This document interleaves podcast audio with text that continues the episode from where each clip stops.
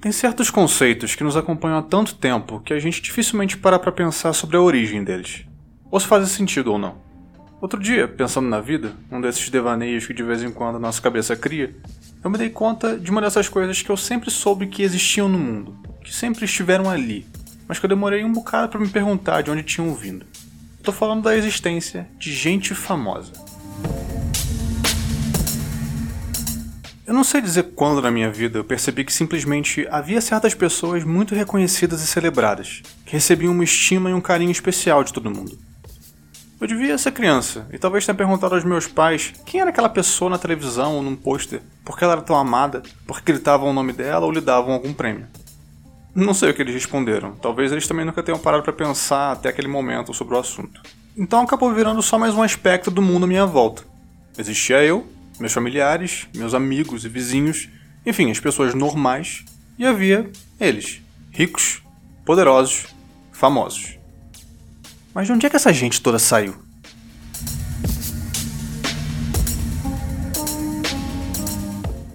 Bom, a resposta longa envolve múltiplos fatores. Para começar, precisamos entender o seguinte: seres humanos demonstram, desde muito cedo, a tendência de identificar hierarquias sociais. Essa propensão nos leva a especular sobre as relações entre os indivíduos que nos cercam, a tentar identificar como um se relaciona com o outro. Parte desse raciocínio, que nem sempre ocorre de maneira consciente, inclui se perguntar quem está no comando de uma determinada situação. A gente quer saber quem manda aqui. Isso é herança de um passado onde era de extrema importância saber quem era o líder. Durante a maior parte da caminhada humana na Terra, os esquemas de ordenamento social e comando eram bem pouco flexíveis. Os lugares de destaque ficavam para as figuras de autoridade, essa autoridade normalmente se impunha pelo uso da força. Saber interpretar bem as relações sociais tinha a ver com manter a própria segurança e saber para quem você devia baixar a cabeça. Isso não se observa só em humanos, há animais com comportamentos parecidos, como babuínos e outros primatas. Em seus bandos é possível perceber uma organização que privilegia os indivíduos mais fortes e dominantes, que se colocam em posição de importância e distinção. São até olhados de modo diferente pelos outros membros do bando. No contexto deles, esse sistema de dominação de muitos por poucos determina quem come primeiro, quem acasala com quem, quem defende o grupo de ameaças e por aí vai. Portanto, a ideia de indivíduos estabelecendo algum tipo de hierarquização não vem apenas da cultura, ela também está presente na natureza. E em nós. Há experimentos de escaneamento cerebral que mostram que áreas ligadas ao desconforto e ao medo são ativadas quando não conseguimos discernir com clareza a estrutura social de uma interação, ou seja, quem está no comando, ou parece estar. Só que humanos têm cérebros mais complexos que outros animais, o que nos levou a construir sociedades mais complexas. Com o tempo, fomos estabelecendo esquemas de gradação muito variados entre si. São inúmeros os contextos onde algum tipo de hierarquização opera, de modo óbvio ou não. Nas famílias, os pais mandam e os filhos obedecem. No trabalho, há chefes e subordinados. Os políticos eleitos mandam no país. O time de futebol tem seu capitão e no campeonato se decide qual é o melhor time de todos. Os melhores artistas, cientistas, esportistas e outros istas ganham prêmios em cerimônias dedicadas a isso, por aí vai.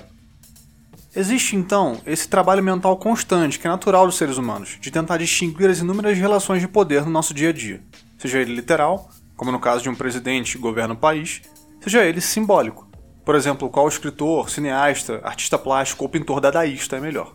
Concordando com isso, nossa sociedade institui várias formas de determinar quem está por cima nessas várias áreas. Esquemas de hierarquização, dando vazão a essa tendência presente às gerações em nossos cérebros. É possível interpretar nossa relação com figuras famosas ou célebres dentro dessa lógica. Estamos identificando nelas os membros de maior estado social, de uma hierarquia existente no nosso mundo. Ok, agora a gente precisa dar uma calibrada no vocabulário e definir termos. Tem duas palavras fundamentais nessa discussão que a gente precisa entender bem de onde vieram e seus sentidos através do tempo. Elas são fama e celebridade. Fama vem do latim fama mesmo, inicialmente se relacionava a uma divindade que espalhava notícias. No inglês e francês antigos, a palavra passou a conotar, no século XIII, a estima pública de um indivíduo. Ser alguém famoso ou de grande fama nessa conjuntura envolvia sobretudo algum tipo de feito ou atributo considerado excepcional. Proezas no campo de batalha, por exemplo, ou quem sabe um intelecto invejável. Também ajudava se você fosse particularmente beato e piedoso, e é claro, se pertencesse à nobreza. A ideia central aqui era que havia algo objetivo e de conhecimento amplo que tornava aquela pessoa notável, fossem suas fações heróicas, sua coragem, seus talentos, sua santidade, seus títulos. Exemplos de gente famosa nesses termos incluem Platão, Alexandre o Grande, Marco Polo, Joana d'Arc e os vários santos e mártires. Essa noção de fama tem caráter positivo e honrado, ou seja, a fama era sempre uma boa fama. Disso surge naturalmente a ideia oposta, ou seja, a infâmia. Assim como o famoso, o infame era notório por seus feitos fora do comum, mas sobre ele incidia uma carga negativa. Eram os criminosos, os tiranos, os hereges. Eram os imperadores Nero e Calígula, o bárbaro Átila Uno, o escandaloso Marquês de Sade, o malfeitor Jesse James. Há uma clara distinção entre o famoso e o infame, embora se pareça no fato de serem conhecidos. As pessoas sabiam de quem se tratava, mas eles despertavam reações contrárias. Celebridade, por sua vez, também vindo do latim, celebrem, indicava o potencial do indivíduo de gerar aglomerações, ou seja, o apelo popular de alguém. A palavra se popularizou no século XVIII. Fama estava ligada a grandes feitos ou a uma posição social elevada, tipo a rainha, que era famosa por ser a rainha. Já a celebridade dependia de uma validação externa. Não bastava simplesmente ser conhecido, você precisava mobilizar, provocar algum tipo de resposta. Celebridade era um processo que envolvia negociação. Os célebres eram reconhecidos assim porque, de alguma maneira, conquistaram essa validação junto ao povo que assim os reconhecia. Num resumo rápido, fama exigia um fato notável, enquanto celebridade, uma conexão com as pessoas. Apesar das origens e sentidos diferentes, na linguagem corriqueira essas duas palavras acabaram funcionando como sinônimos uma da outra.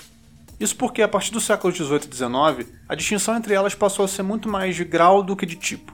Um cara que é famoso é muito conhecido, mas o cara que é uma celebridade está em outro nível. Os famosos eram respeitados porque faziam coisas notáveis, como inventores, dramaturgos ou políticos. A celebridade também tinha uma razão objetiva para receber atenção, mas a coisa não parava aí. O que realmente criava o apelo dela junto ao público era a sua personalidade. Os primeiros tinham admiradores, os segundos, fãs. Os primeiros geravam conversa, os segundos, controvérsia. A celebridade está profundamente ligada à criação e projeção de uma imagem pública. O aparecimento de uma cultura de celebridade, associada à riqueza e glamour, é muito ligado a Hollywood no século XX, mas há autores que situam a gênese desse fenômeno ainda no século XIX.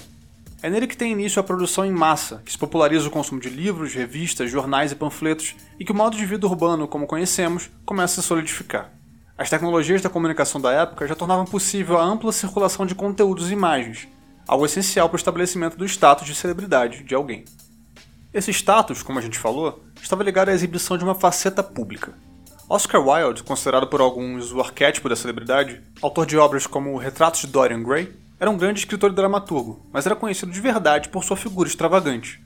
Era essa figura, essa imagem, que o distinguia e o tornava único. Mas essa singularidade é meio dúbia. Para que uma pessoa provoque o tipo de reação que uma celebridade provoca, ou seja, para que ela receba a validação daqueles que a admiram, ela precisa ser excepcional, mas ao mesmo tempo não pode estar totalmente acima de todos. Seu estilo de vida é único, mas precisa ser imitável. Uma celebridade, por depender de uma conexão com o público, devia despertar nele o desejo de ser como ela. Importante enfatizar essas facetas aparentemente contrárias.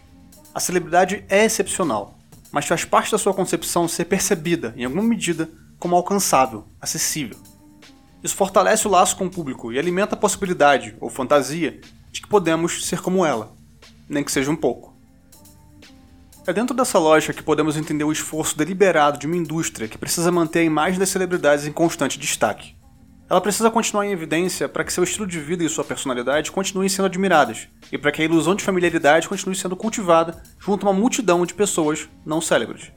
O século XIX deu o pontapé inicial e o XX seguiu com tudo, reforçando a imagem das grandes celebridades não apenas através dos meios dos quais elas surgiram, como cinema, música, televisão e esporte, mas de uma ampla cobertura que agora não focava só no que elas faziam, mas em quem eram ou aparentavam ser. Aqui a gente está falando de reportagens, perfis, biografias e posteriormente a publicação de fofocas sobre as vidas dos famosos, coisa que a gente vê até hoje. No primeiro momento, pode parecer estranho ou bobo que se queira consumir conteúdo sobre uma celebridade. Se formos pensar de modo estritamente racional, um ator deve ser celebrado pelo seu talento, um escritor pela sua escrita e por aí vai. Por que então passamos a prestar tanta atenção em informações absolutamente não relacionadas àquilo que tornou a celebridade conhecida em primeiro lugar? A resposta é simples. Nós sempre fizemos isso. Seres humanos, criaturas sociais que são, estão o tempo todo prestando atenção no comportamento uns dos outros. É natural que os indivíduos de maior status social dentro de uma coletividade sejam alvos especiais dessa atenção. Afinal, eles aparentam estar num patamar diferenciado de poder, autoridade ou simplesmente de prestígio. Nosso foco não se limita às habilidades, talentos ou títulos desses indivíduos, ou seja, aquelas coisas que são a razão objetiva deles estarem onde estão. A posição elevada deles nos leva a querer entender quais são seus comportamentos, hábitos, como se portam, o que pensam, enfim, os demais aspectos de suas vidas. É isso que está por trás da nossa curiosidade com o que acontece com as celebridades. Na época em que os seres humanos se organizavam em comunidades menores, as principais atividades eram a caça e a agricultura, talvez os alvos dessa atenção especial fossem os chefes, ou os anciões da aldeia, ou os responsáveis por falar com os deuses, ou os caçadores mais habilidosos. Já numa sociedade como a nossa, as figuras que nos chamam a atenção por conta do seu status se multiplicam. Entre elas estão aqueles que são famosos pelas mais diversas razões. Essa atenção que prestamos em quem aparenta estar acima na hierarquia tem uma razão prática. A gente tem a tendência de querer imitá-los. Afinal, olha só onde eles estão. Se eu ficar atento ao caçador habilidoso, quem sabe através da imitação eu mesmo posso me tornar um caçador melhor. E o mesmo servia para outras figuras de destaque na comunidade. Ou seja, num contexto social menos complexo que o nosso, parece haver um motivo prático por trás disso. O problema é que nosso cérebro acaba absorvendo também os demais dados observados. Digamos, a forma de falar e de se vestir do caçador, por exemplo. Coisas que não têm nada a ver com o prestígio dele.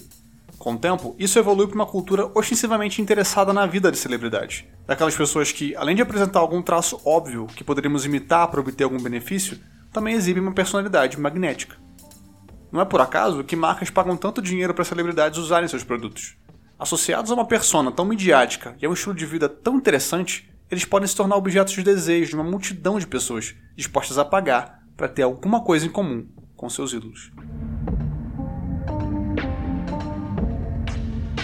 Esse é, mais ou menos, o cenário da fama e da celebridade com o qual devo ter me deparado quando me dei conta pela primeira vez que existiam essas tais pessoas famosas. Gente conhecida por ser quem era indivíduos cuja imagem mobilizava atenção e entusiasmo. Claro, não deixaram de existir pessoas famosas dentro de contextos mais específicos e grupos limitados, como acadêmicos, escritores, empresários por aí afora, gente respeitada por seus feitos, mas não inserida nessa lógica que privilegia a projeção da imagem e a personalidade. Só que a gente não via muito a cara deles quando ligava a televisão, não é mesmo? Mas o tempo passou, e apesar do mundo das celebridades continuar mais ou menos na mesma há décadas, certas coisas não são mais iguais. Os meios de comunicação e expressão se multiplicam, o que tem seu ápice com a difusão na internet. A proliferação das redes sociais criou novos espaços em que podemos estar, entre aspas, mais próximos de nossos astros favoritos, ver fotos do seu dia a dia, ler suas opiniões sobre os assuntos X e Y etc. Isso fortalece a ilusão de vínculo e familiaridade entre nós e eles. Afinal, podemos mandar um tweet direto pro Elon Musk, para Anitta ou pro Obama. Além disso, esses ambientes de sociabilidade online acabaram dando origem à sua própria leva de pessoas famosas. Gente que, por uma razão ou outra, passou a ser considerada legal e interessante e a mobilizar a atenção, mesmo que em nível bem menor que atores de Hollywood e artistas consagrados. Os youtubers com milhões de assinantes e visualizações e as personalidades do Instagram com milhões de seguidores mostram que existe espaço para uma expressão um pouco mais limitada da fama. Uma coisa que se tornou comum para mim nos últimos anos foi, de tempos em tempos, descobri a existência de alguém que ficou famoso em alguma plataforma super popular, como YouTube, Twitter ou Twitch, geralmente quando estoura alguma treta envolvendo a pessoa. A cena é sempre a mesma. Eu vejo de quem está todo mundo falando, constato que não faço a menor ideia de quem se trata, vou atrás de informação e descubro que o fulano em questão tem um número enorme de seguidores. Como é que tanta gente sabe quem esse camarada é e eu não? O cara tem um público que o acompanha e o valida, que interage com ele, consome o que ele produz. A imagem dele é importante, assim como a personalidade que ele projeta. O contexto e o alcance podem ser menores, mas estamos diante de um fenômeno com características semelhantes ao da celebridade. Não é à toa que ouvimos tanto o termo influenciador para designar pessoas com algum alcance na internet, geralmente produtores de conteúdo. Talvez não haja paparazzi atrás deles na rua, mas o prestígio que cultivam junto ao público que os acompanha fez as marcas perceberem que pode ser uma boa ideia ter seus produtos associados à imagem deles. Aí o processo vai ser o mesmo, já que o funcionamento do cérebro é o mesmo. Se eu identifico alguém como tendo um status alto dentro de um ambiente qualquer, Vou prestar atenção em suas características e talvez venha a ser influenciado pelo que ele mostra de si mesmo. Hum, veja só, ele usa roupas da marca X, lê livros da editora Y, pede comida pelo aplicativo Z. O jogo de imitação segue acontecendo, mesmo que numa escala reduzida.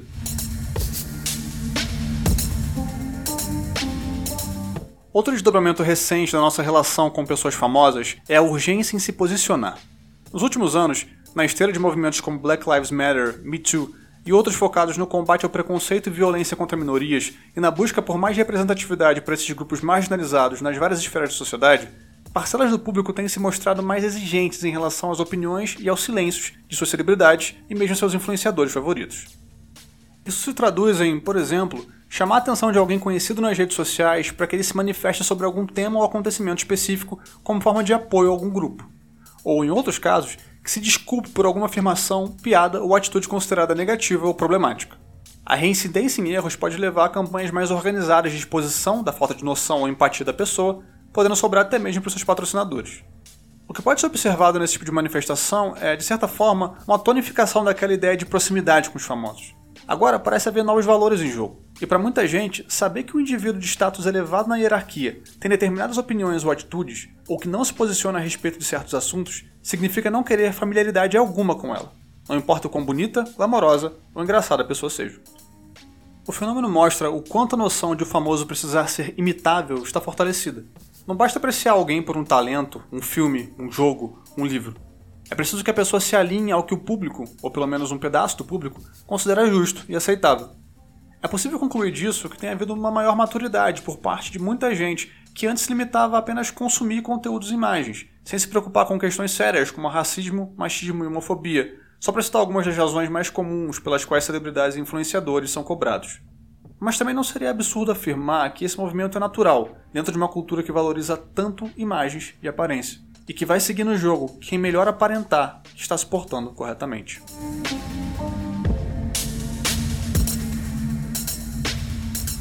Enfim, como quase tudo que parece sempre ter existido, a fama e a celebridade se constituíram a partir de processos complexos e ainda em andamento.